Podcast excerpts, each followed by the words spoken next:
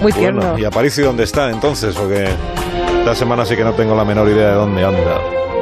Y sobre todo, la semana pasada le planteé que a mí me parecía un asunto interesantísimo. ¿El qué? Que era lo del objeto este que, según una publicación científica, podría haber sido una nave espacial, una Ah. nave extrater- extraterrestre, el Oumuamua ese. ¿El ¿cómo qué? ¿Lo de qué? Y él lo despreció, la verdad, lo, de- lo despachó con enorme desdén, Mm, como suele como hacer suele con todos los asuntos que a mí me interesan, por otra Claro. parte, ¿no? El objeto presuntamente alienígena que nos ha visitado, ¿no te acuerdas tú de eso? Sí, me acuerdo, sí, sí, sí, sí. Además que es verdad que él decía que no, que no era alienígena. Decía que no le interesaba nada el asunto. Qué descreído es. Alberto Aparici, desde el espacio profundo. Buenos días, Alberto. Hola, hola, hola, buenos días. ¿Qué tal? A ver, vamos a tener que tratar esto de Oumuamua en profundidad, Ah, ¿no? Para- Ahora, claro, ahora sí hay que tratarlo. Cuando tú decides que hay que tratarlo es cuando conviene tratarlo. Si lo propongo Ahora que, yo, no, tiene ahora que no tenemos todo el tema hecho, como la semana pasada. Ay, lo que es la última hora, ¿eh? la actualidad trepidante. Bueno, entonces, ¿quiénes son los extraterrestres estos que nos han visitado? ¿Y por qué los científicos queréis ocultar que esa visita se ha producido? A ver, a ver, para empezar, lo, lo único que sabemos de este objeto, de Oumuamua, es que es un objeto interestelar, ¿vale? Sabemos que ha venido de fuera del sistema solar y tiene características que son un poquitín peculiares, ¿no? Así que para hablar de esto vamos a poner una música eh, así un poco majestuosa de viajes interestelares. Bueno, Más- eh, espera, es que parece que se me, ha- se me ha estropeado aquí la- el cuadro de mandos de la nave. Esto no es lo que yo tenía en mente. Pero oye, la semana pasada, Alberto, mm, dijiste que su nombre significa viajero o algo así, ¿no? Eh, bueno, Viajero. es un. Y ahí no sé apagar la música. Es un nombre hawaiano Sí, que significa. Pianista de la semana pasada. Sí, que, que por cierto la gente está contigo con el pianista. Claro. Contra el pianista. Eh, bueno, Ou- Oumuamua es un nombre hawaiano que significa el primerísimo de los viajeros que llegan hasta nosotros. La Ah. semana pasada hice una traducción no tan buena. Pues si se llama así, claro. Sí, porque Ou es viajero que llega hasta nosotros y Mua es primero, entonces lo repiten y es el dicho. primerísimo. Porque precisamente es el primer objeto que sabemos a ciencia cierta que no es de nuestro sistema solar. ¿Y esto cómo se puede saber? A ciencia cierta. Pues, pues la verdad es que no es nada difícil. Cuando se descubrió hace un año, saltaron todas las alarmas muy rápidamente porque se vio que la velocidad a la que se mueve es demasiado rápida. Se mueve tan tan rápido que es imposible que haya estado ligado al sistema solar. O sea, a esa velocidad el- la gravedad del Sol no lo puede retener. Entonces, cuando se descubrió, se dijo, "Ep, esto, esto no viene del sistema solar, esto viene de otro sitio. Lo, lo más probable es que sea pues un objeto que estaba vagando por el espacio interestelar, por la galaxia, y Mm. como el sistema solar se mueve por la galaxia, que nosotros lo hayamos atropellado, ¿no? ¿Qué Que, el sistema solar la haya embestido. Pero hombre, ¿eh? entonces los extraterrestres nos pueden denunciar por, por accidente de tráfico, ¿cómo sería? Interestelar. o- A ver, no, no estoy muy seguro de que nadie se vaya a molestar, ni siquiera aunque haya extraterrestres, porque lo más probable es que sea una piedra, que, que no tenga ningún valor. Y la música esta, joder, no consigo quitarla. A ver, así. Esto mm, todavía. Bueno, da igual. Dale al botón y cambia de, de track, Si le estoy dando, pero no funciona. ¡Ay! que no le das bien. Tampoco Esta es que hayamos mejorado es. mucho. eso, claro. Pero Oye, pero dices que entonces, aun siendo una piedra, es una piedra peculiar. Em, sí, a ver, es que eh, tiene una serie de características que son un poco curiosas y sobre todo para, para un objeto que en principio es pequeño y poco interesante. Em, poco después de descubrirla nos dimos cuenta de que su brillo hacía cosas muy raras. No- nosotros en los telescopios lo podemos ver solo como un puntito, no vemos ningún detalle. Pero lo que veíamos es que ese punto brillaba y luego se oscurecía. Luego volvía a brillar, luego se volvía a oscurecer. Volvía a brillar, se volvía a oscurecer. Y, podrían ser las luces de posición de la nave extraterrestre, ¿no? Claro, los intermitentes. Claro. Todo va encajando, Alberto. No, no va encajando. Lo normal, lo más normal del mundo, es que sea un efecto de la rotación. Los objetos que hay en el universo están todos rotando más o menos, están girando más o menos. Entonces, este objeto, por alguna razón, por un lado refleja más luz que por el otro. De hecho, se consideran dos opciones como las más probables. Una es que tenga un hemisferio muy blanco y el otro muy negro, y el otro es que sea un objeto muy alargado y que cuando lo vemos de cara nos llegue mucha luz y cuando se nos pone de canto entonces baja un montón el brillo porque no refleja tanta luz. Ya. Pero, pero entonces, ¿por qué se ha dicho, no tú que eres muy escéptico, que puede ser una nave extraterrestre? Pues no será por esto del, del brillo y del giro, ¿no? No, porque es que tiene otra peculiaridad más. Ah. Que, bueno, también es curioso que el primer objeto interestelar que descubrimos sea tan peculiar, ¿no? Entonces, esta segunda peculiaridad es que tiene una aceleración anómala. A medida que se va alejando del Sol, porque cuando lo descubrimos estaba, estaba ya alejándose, había pasado su máximo acercamiento, eh, a medida que se aleja del Sol va perdiendo velocidad. Esto es totalmente lógico porque Ah, la gravedad del Sol lo retiene, ¿no? Intenta que, que se quede y pierde velocidad. Claro. Pero lo que pasa es que pierde menos de la que debería. Ah. Entonces parece como si algo lo estuviera impulsando hacia adelante. Los ¿no? extraterrestres, Alberto. Claro, es que todo va encajando. Como los de. Irlanda de esta mañana que has contado, Carlos. Sí, el avión Madre este mía. de Irlanda que estaba seguido por unas luces tremendamente veloces. ¿Tú por qué no quieres admitir, Alberto Aparici, que estamos ante una nave extraterrestre? Pues porque es una posibilidad muy improbable y hay explicaciones naturales totalmente normales que, que- que no tienen nada que ver con eso.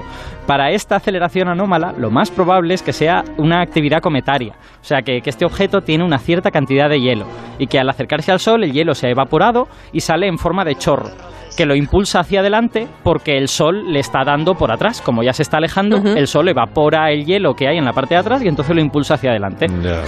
Pero bueno, este es, este es el clavo ardiendo al que se ha cogido un astrónomo que se llama Avi Loeb, Abraham Loeb, que pues se hizo unos calculitos para ver, él, está metido en cosas de viajes interestelares usando velas solares. Una vela solar es un, es un objeto plano y muy ligero que tú lo impulsas con luz hacia adelante. Entonces él se hizo unos calculitos diciendo, ostras, si esta cosa está siendo impulsada hacia adelante, a ver si es la luz del sol la que la está impulsando hacia adelante y es una vela solar, pero una vela solar de origen extraterrestre, ¿no? Eh, bueno, se hizo los cálculos, eso parece que no es imposible, pero, pero bueno, aún en ese caso, lo más probable es que fuera o bien un trocito de basura cósmica de, de una civilización, vete a saber de dónde, o, o- o bien pues algo estropeado o algo así, pero que vamos, que ni siquiera eso es lo más probable, lo más probable es que sea un cometa y ya está. Vale, vale. Bueno, pues entonces dam- damos por resuelto el misterio y damos por terminada tu sección de esta semana, porque si no hay, si es un objeto pues que no tiene mayor interés, pues, pues hasta A aquí ver. la historia, ¿no? No, no, nos, no nos precipitemos porque o- o- aunque Oumuamua es el primer visitante interestelar que detectamos, también Sí. podemos hablar de otros viajeros. Ah, que hay otros viajeros interestelares. Ya te va interesando el tema de los extraterrestres poco a poco. ¿eh? que no, que no son extraterrestres. Bueno, pues que, interestelares. que me estoy refiriendo a nuestros viajeros interestelares. Me ¿Cómo? refiero a los aparatos que nosotros hemos mandado al espacio y que ya se han escapado del sistema solar. Estos que sí que algún día podrían ser unos visitantes extraterrestres, pero para otra especie que no seamos nosotros. Ah, vale, en, vale, vale. en vale. otra estrella, dentro de muchos millones de años, posiblemente cuando igual nosotros ya no existimos. Esta música sí que me gusta. Ahora sí que me funciona el cuadro de O mandos. sea que nosotros ya hemos enviado naves fuera del sistema solar. Efectivamente, en estos momentos tenemos cinco naves escapando del sistema solar. Tenemos las dos Pioneer, que se lanzaron a principios de los 70, las dos Voyager, que se lanzaron a finales de los 70, y tenemos la New Horizons, que te sonará más porque es la que paseó por Plutón hace unos años. Sí, es que le famosa. llamo Horizons, pero te refieres a esa, ¿no? sí, efectivamente, esa misma. Y que nos va a dar noticia a Talbot principios de Horizons. 2019, la, la New Horizons, porque va a pasar al lado de un objeto de- del cinturón de Kuiper. Así que hablaremos seguramente. de ¿Y se puede comunicar con estas naves? Aunque se, lanzaran hace más de 40 años. Bueno, las, las Voyager siguen activas, sí que responden a nuestras llamadas y lo seguirán haciendo hasta que no les acabe la batería, que será de en 2025-2027 se supone que se les acaba la batería. Las, las Pioneer, por desgracia, ya están en silencio, ¿no? Eh, Una en el 95 y otra en el 2003 dejaron de hablar con nosotros y ahora son solo trastos que se mueven en silencio hacia las estrellas, pero son nuestros trastos, ¿no? Tú, que estás en el espacio no podrías ahí hacer unas gestiones para que pudiésemos conectar con, comunicar con alguna de estas naves.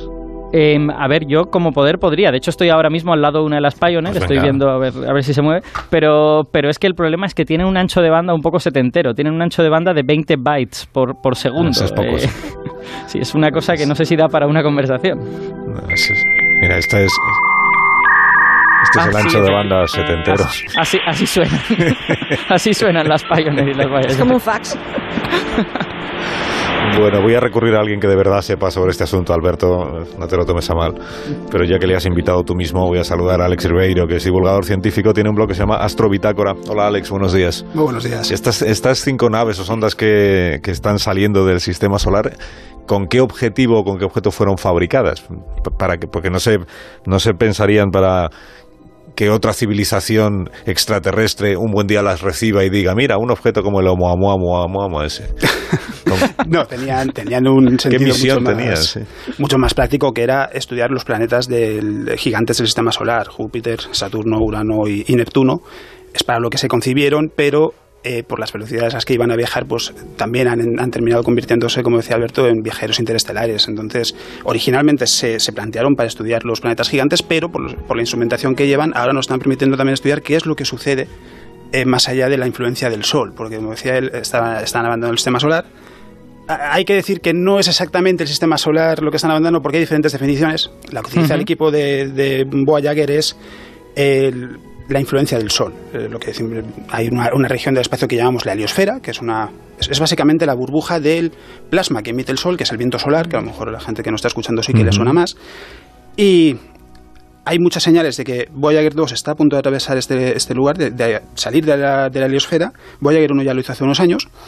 y esos en 2012. En 2012. Eh, eh, exacto. Y esos instrumentos que se, se, incorporaron en las ondas Voyager para estudiar los planetas ahora nos están permitiendo analizar en qué, en qué entorno están y cuáles las condiciones lejos de esta, de esta heliosfera, lejos de la influencia del Sol y cómo, cómo cambia pues, el entorno a su alrededor. Lo estamos viendo eh, casi casi en tiempo real. ¿Qué pasa? Que esta definición de sistema solar es muy particular porque la que conocemos todos, y, hay gente que se lo, está, se lo está preguntando, y bueno, las, las, sondas Voyager no han llegado todavía a la nube de Oort, que es lo que siempre decimos que es el límite del sistema solar, y hmm. que en realidad tiene que ver con la gravedad del Sol. hay, dos definiciones, una es esta de la influencia del plasma que emite el Sol, el viento solar, la otra, que es la, más tradicional, diría yo, es todo lo que está ligado gravitacionalmente al, al Sol, que es la nube de Oort, que está a un año luz y las ondas Voyager todavía tienen mucho viaje por delante para, para llegar a, las, a la nube de Oort, que sea unos 300 años todavía lo que tienen de viaje para llegar y unos 30.000 años para atravesarla. Es decir, están fuera del sistema solar, pero a veces están dentro del sistema solar. Es una situación un poco, un poco extraña. Sí, es una cosa graciosa porque esta heliosfera tiene em, esta heliosfera está sometida a los vientos de la galaxia, ¿no? El Sol emite un viento, pero la galaxia también. Entonces, en la dirección en que el Sol se mueve por la galaxia, la heliosfera se achata y en la otra dirección se alarga. Así que tú puedes salir de esta especie de atmósfera del Sol mucho antes de haber salido de la influencia del Sol, si es que vas en la dirección en que está achatada, que es hacia donde está yendo la Voyager 1 y la Voyager 2. Siguen entonces funcionando las sondas y seguimos recibiendo información de lo que está pasando allá por donde se encuentran. Sí, las, las sondas Voyager 1 y 2 siguen operativas. Las sondas Pioneer 10 y 11, que son las que se lanzaron unos, unos, años antes, salieron en el 72, ya no están operativas, se perdió el contacto con, con, ellas. Entonces sí que se puede calcular más o menos a qué distancia están por, por la velocidad, pero no, no, sabemos nada de ellas, son, son, como decía Alberto, pues son reliquias, ya no, no tienen ningún sentido, ninguna, ninguna utilidad científica. Voyager 1 y Voyager 2 siguen funcionando, van a estar operativas hasta aproximadamente 2025, aunque sí que es verdad que en 2020 pues algunos instrumentos ya los hay que desconectar para hmm. poder aprovechar la energía al máximo porque funcionan con energía nuclear y, claro, es una fuente limitada, no tiene, no tiene energía limitada. Eh, hasta 2025 vamos a tener información, vamos a poder analizar pues cómo va cambiando el entorno, especialmente en, con Voyager 2 para comparar qué diferencias hay con Voyager 1, porque en principio las dos habrán salido de, del límite de la heliosfera, que tiene varias regiones. el límite absoluto es la heliopausa, es donde ya digamos que el gas de la galaxia choca con el viento solar y a partir de ahí el entorno cambia por completo. Entonces vamos a poder ver qué diferencias hay, porque Voyager 2 y Voyager 1 han partido en direcciones diferentes y servirá pues para tener, tener información de algo con lo que en realidad hace 41 años cuando se lanzaron las ondas no se contaba y que es y además algo curioso las misiones de las ondas Voyager en, los, en el sistema solar duró muy poquitos años llevan 37 años de misión eh, analizando el, espacio pues de camino al, espacio interestelar no se chocan con nada. Es decir, yo me imagino una peli, ¿no? de estas. Se van a chocar. Claro, y me imagino una de estas pelis que las que vas con las naves, ¿no? Y de repente, ¡guau! Meteorito para acá, meteorito para allá. Estas no se chocan con nada. No, hay que decir Ni que con detritus de los nuestros. Las pelis están muy mal hechas, sí. No, las pelis exageran un poquito, por el cinturón de asteroides suele ser este campo que parece más un campo de minas que de que, el, cinturón, de asteroides en sí, en realidad. La distancia, las distancias en el espacio son gigantescas y los asteroides están separados por, por, miles de kilómetros entre ellos. Entonces, el cinturón de asteroides lo llamamos cinturón por sentirnos bien nosotros, porque en realidad son como quien dice cuatro rocas. Si, miramos, si, tuviésemos una, si pasásemos una nave por allí, eh, casi tendríamos que buscar a propósito, ah, mira, hay un asteroide, porque no es esa densidad que vemos en las películas. Nuestras escenas en las películas quedan muy bien, son muy entretenidas, pero por desgracia no tienen nada que ver con la realidad y en este caso pues pasa lo mismo. de hecho, en, Star Wars... Te fascina todo esto. A mí desde, desde, pequeño. Desde pequeño. Tengo que reconocer que soy de la generación, de, de las generaciones generaciones influidas por Carl Sagan. Ah, que Cosmos. exacto, que fue una yo, yo, creo que fue lo que definió y lo que abrió el camino de la, de la divulgación y lo que hizo que millones de personas nos diéramos cuenta de que en realidad esto que parecía jerga que estaba destinada solo a unos pocos elegidos, eh, todo el mundo lo podía entender. Eh, y Carl Sagan en ese sentido hizo un trabajo, un trabajo espectacular y además hay una anécdota con las ondas Voyager que seguro que la gente ahora está pensando a qué se refiere y, que le suena a todos. Hay una foto que se llama un punto azul pálido, que es la Tierra vista como un puntito suspendido en un rayo de luz. Y esa, esa, foto fue tomada por la sonda Voyager 1. A petición de Carl Sagan, fue la última foto que se hizo con la sonda Voyager, eh, con, la sonda, con las ondas Voyager fue una petición suya, pues, entre otras cosas, para, para, intentar ilustrar, para que la gente se diese cuenta de lo que es la Tierra. O sea, nosotros en la superficie nos parece que es un mundo gigantesco, mm. pero dentro de lo que es el espacio es que ni siquiera el sistema solar es una parte representativa de la galaxia. Y todas estas cosas, sí, desde, desde pequeño me han fascinado y, la verdad es que ha sido pues toda una, una experiencia el, poder verlo y contarlo. Cosmos, un viaje personal, decía la cabecera del programa. Alex, muchas gracias por habernos acompañado y por habernos contado estas cosas tan interesantes. A París y que sigas viajando bien, ¿eh? Sí, tengo aquí a la, a la Pioneer que me decía que quería hablar con vosotros, pero ya se nos ha acabado el tiempo, es una pena. Que pues, era muy interesante lo que nos quería decir. Grábalo y nos lo envías. Esto, esto, esto, esto nos quería decir. Es que la verdad es que es una sonda muy maja, ¿eh? Sí, es un poco lenta. Grábanos una nota de voz y nos mandas lo de la Pioneer al 609 83 1034. Pones asunto la Pioneer y así sabemos de qué. Adiós, Alberto. Hasta luego. Adiós, adiós.